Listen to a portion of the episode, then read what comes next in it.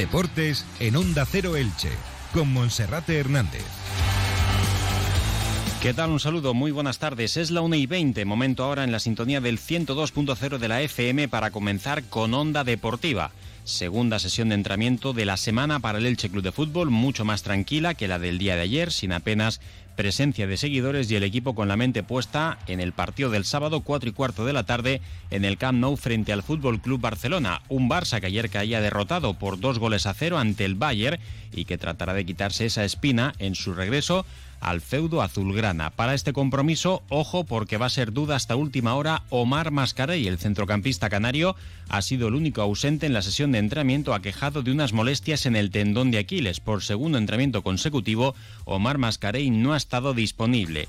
La noticia positiva es la presencia de Edgar Badía, el guardameta catalán, y el delantero argentino Ezequiel Ponce, que ayer tenían día de descanso, al menos en el 10 y Borra, y se quedaban trabajando en el estadio Martínez Valero. Sigue habiendo entradas disponibles para la afición del Elche al precio de 29 euros en el Martínez Valero y si quieren viajar en autocar con salida a las 6 y media de la mañana 30 euros el billete. El club dará a conocer en breve la cifra oficial de abonados de la temporada actual, según el presidente del Elche Club de Fútbol, se ha rebasado la cifra de los 24.000 carnés vendidos. Y hoy también hablaremos de Boccia, de Desi Segarra, que recientemente estuvo en la prueba internacional de Roma. Desgraciadamente no ha podido conseguir los puntos suficientes para poder estar en el Mundial de Río de Janeiro. Comenzamos.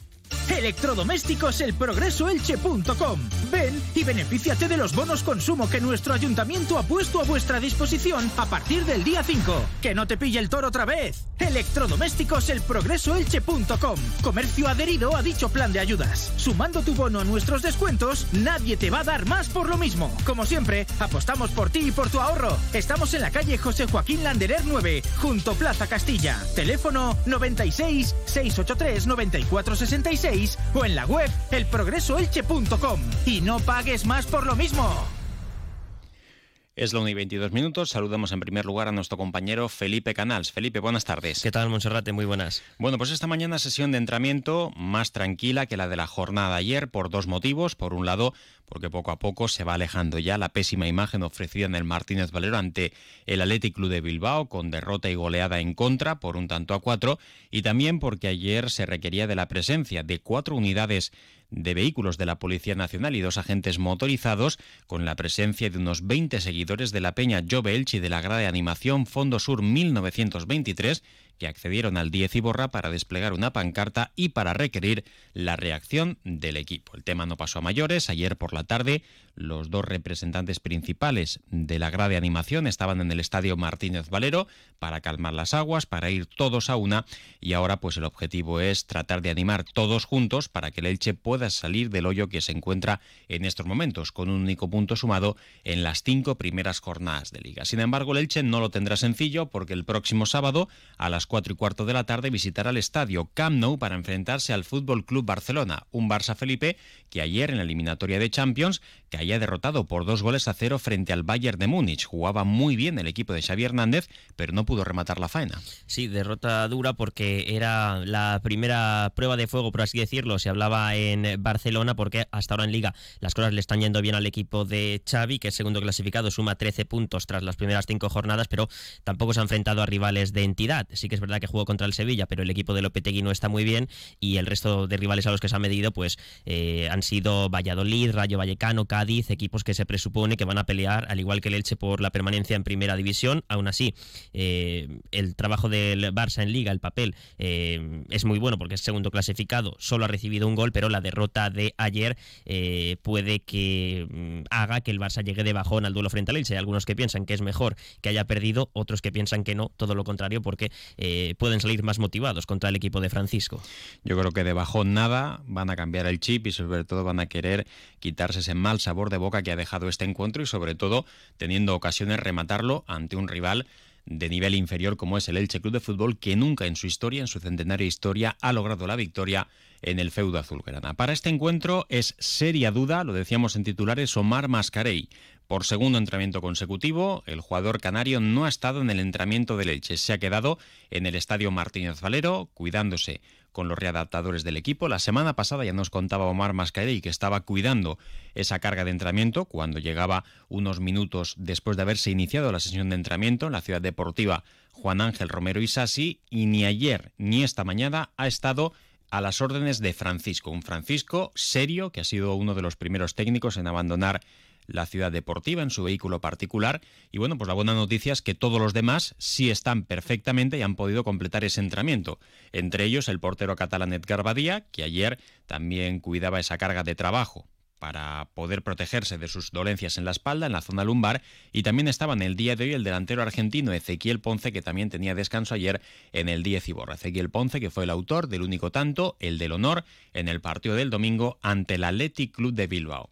Quien también está evolucionando muy bien de su lesión, que ya está olvidada, es el central y capitán Gonzalo Verdu. Justo hoy se cumplen seis semanas desde que el pasado 3 de agosto pasará por el quirófano en Murcia por el doctor Pedro Ripoy para intentar solucionar sus problemas, su lesión en el tendón abductor de la pierna derecha. Pues bien, se ha cumplido el mejor pronóstico, el que apuntábamos en su momento, seis semanas de baja. Gonzalo Verdú es bastante probable que este viernes se suba al avión del equipo para viajar hasta Barcelona. Con él, el técnico tiene nuevas vías para poder reforzar su defensa después de la mala actuación de Pedro Vigas y especialmente de Enzo Rocco en el encuentro del domingo ante el Athletic Club de Bilbao. Además, Enzo Rocco, central derecho, lo mismo que Gonzalo Verdú, Creo que no va a ser titular porque después de haber sido operado necesita de un, periodo de adaptación al nivel competitivo del grupo, pero pronto Gonzalo Verdú, probablemente después del parón de las elecciones y después de viajar esta semana a Barcelona, pueda ya comenzar a tener minutos. Quizá la principal opción que maneja el técnico para hacer cambios en la defensa sea el canterano John Chetaulla, que ya ha jugado ante algún que otro grande como el Barça o el Atlético de Madrid, pero tampoco habría que descartar la posibilidad de darle ya minutos a Fede Fernández.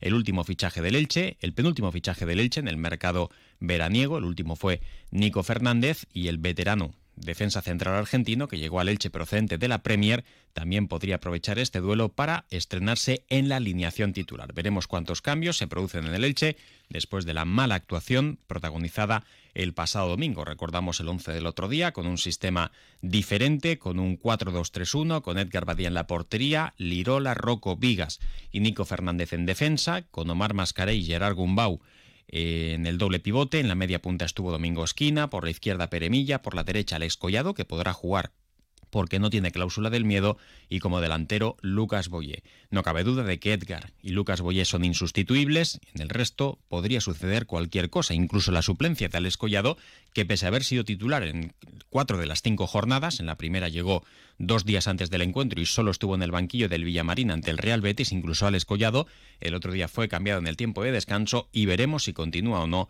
en el once titular. Lo que parece también, Felipe, es que ni el precio ni el plan de viaje ni tampoco la imagen del Elche invita a que los aficionados estén viajando, porque se han ofrecido muy pocas localidades y todavía quedan algunas a la venta. Sí, solo 162 entradas eh, son de las que dispone el Elche, las que envió el Barça al club franjiverde y la entidad ilicitana las puso ayer por la tarde a la venta. Hasta mañana a las 7 están a disposición de los abonados a un precio, como tú dices, Monserrate, bastante económico, 29 euros para ser un partido en el Camp Nou frente al Fútbol Club Barcelona y luego el Elche, en colaboración con la Federación de Peñas, pues también ha puesto a disposición de sus abonados, eh, los aficionados que obtengan esa entrada, pues eh, el autocar a un precio de 30 eh, euros. El autobús que saldrá a las seis y media de la mañana frente en el solar, situado frente al Estadio Martínez Valero, regresará a Elche después de la disputa del encuentro en el Camp Nou, pero claro, a pesar de que es un viaje relativamente barato, la imagen del equipo y sobre todo los resultados del conjunto dirigido por Francisco no ayudan a que la afición se anime para marchar hasta la ciudad de Condal. El Elche que mañana se va a volver a ejercitar por tercer día consecutivo desde las diez y media de la mañana a puerta cerrada en el campo municipal José Díez Iborra.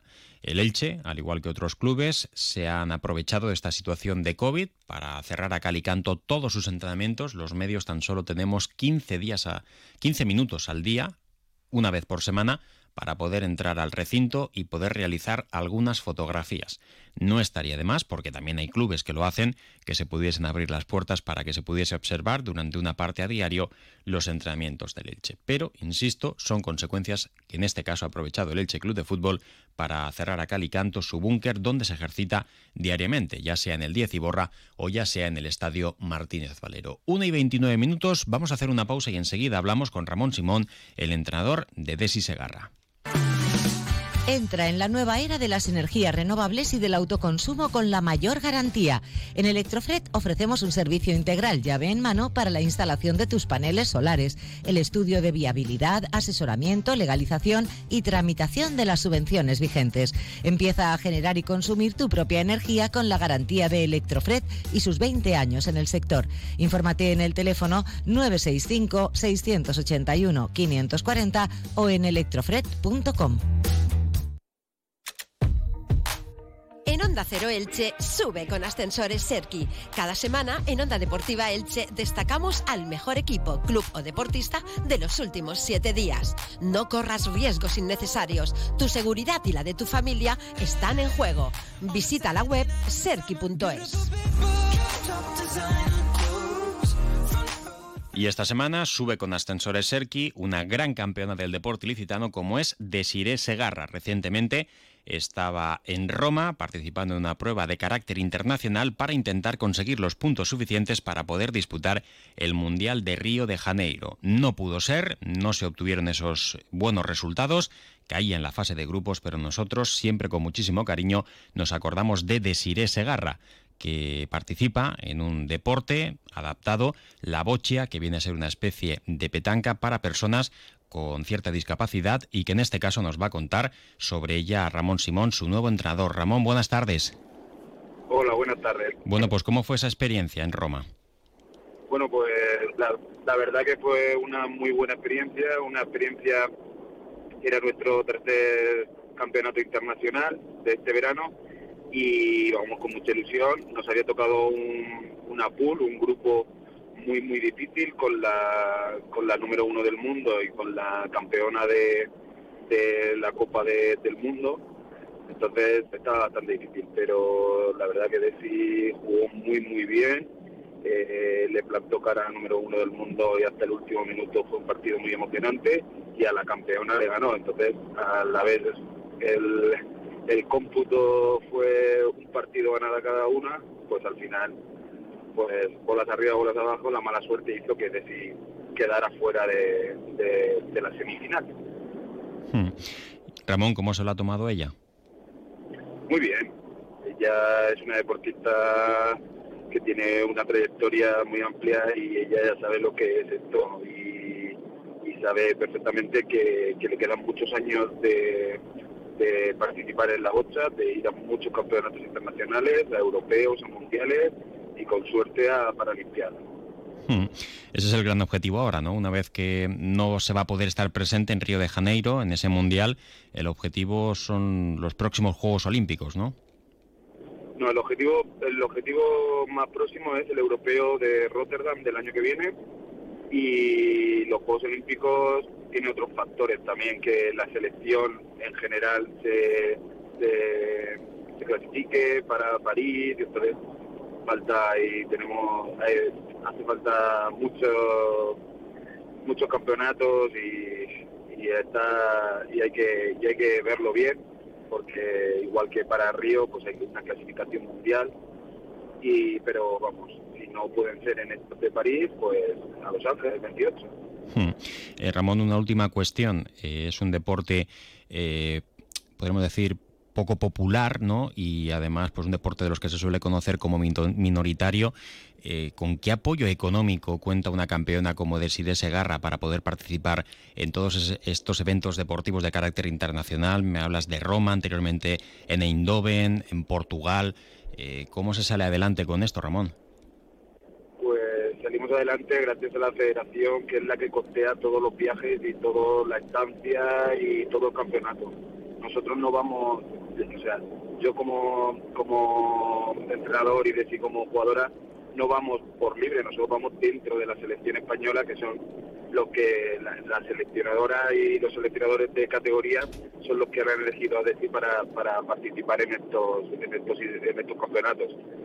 Son campeonatos eh, avalados por la Federación Española, pero sí, es un deporte muy minoritario y cuando tenemos que ir a campeonatos de España o campeonatos mm. dentro de la comunidad valenciana, tiene que tener un coste pues costeado por el club, mm.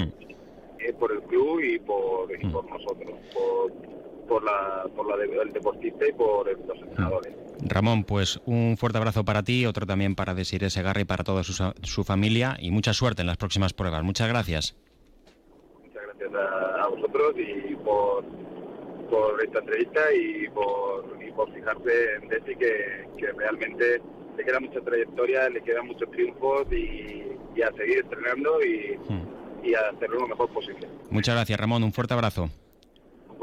Lo dejamos aquí, no hay tiempo para más. Y recordar que hoy en principio se tiene que jugar la eliminatoria de la Copa de la Reina del Elche Femenino ante el Santa Teresa con riesgo de que no se presenten. Felipe, gracias. Muchas gracias, Monserrate. Y ahora información local y comarcal con David Alberola. Un saludo. Comercial Persianera. Puertas, tableros, parquets, cocinas y bricolaje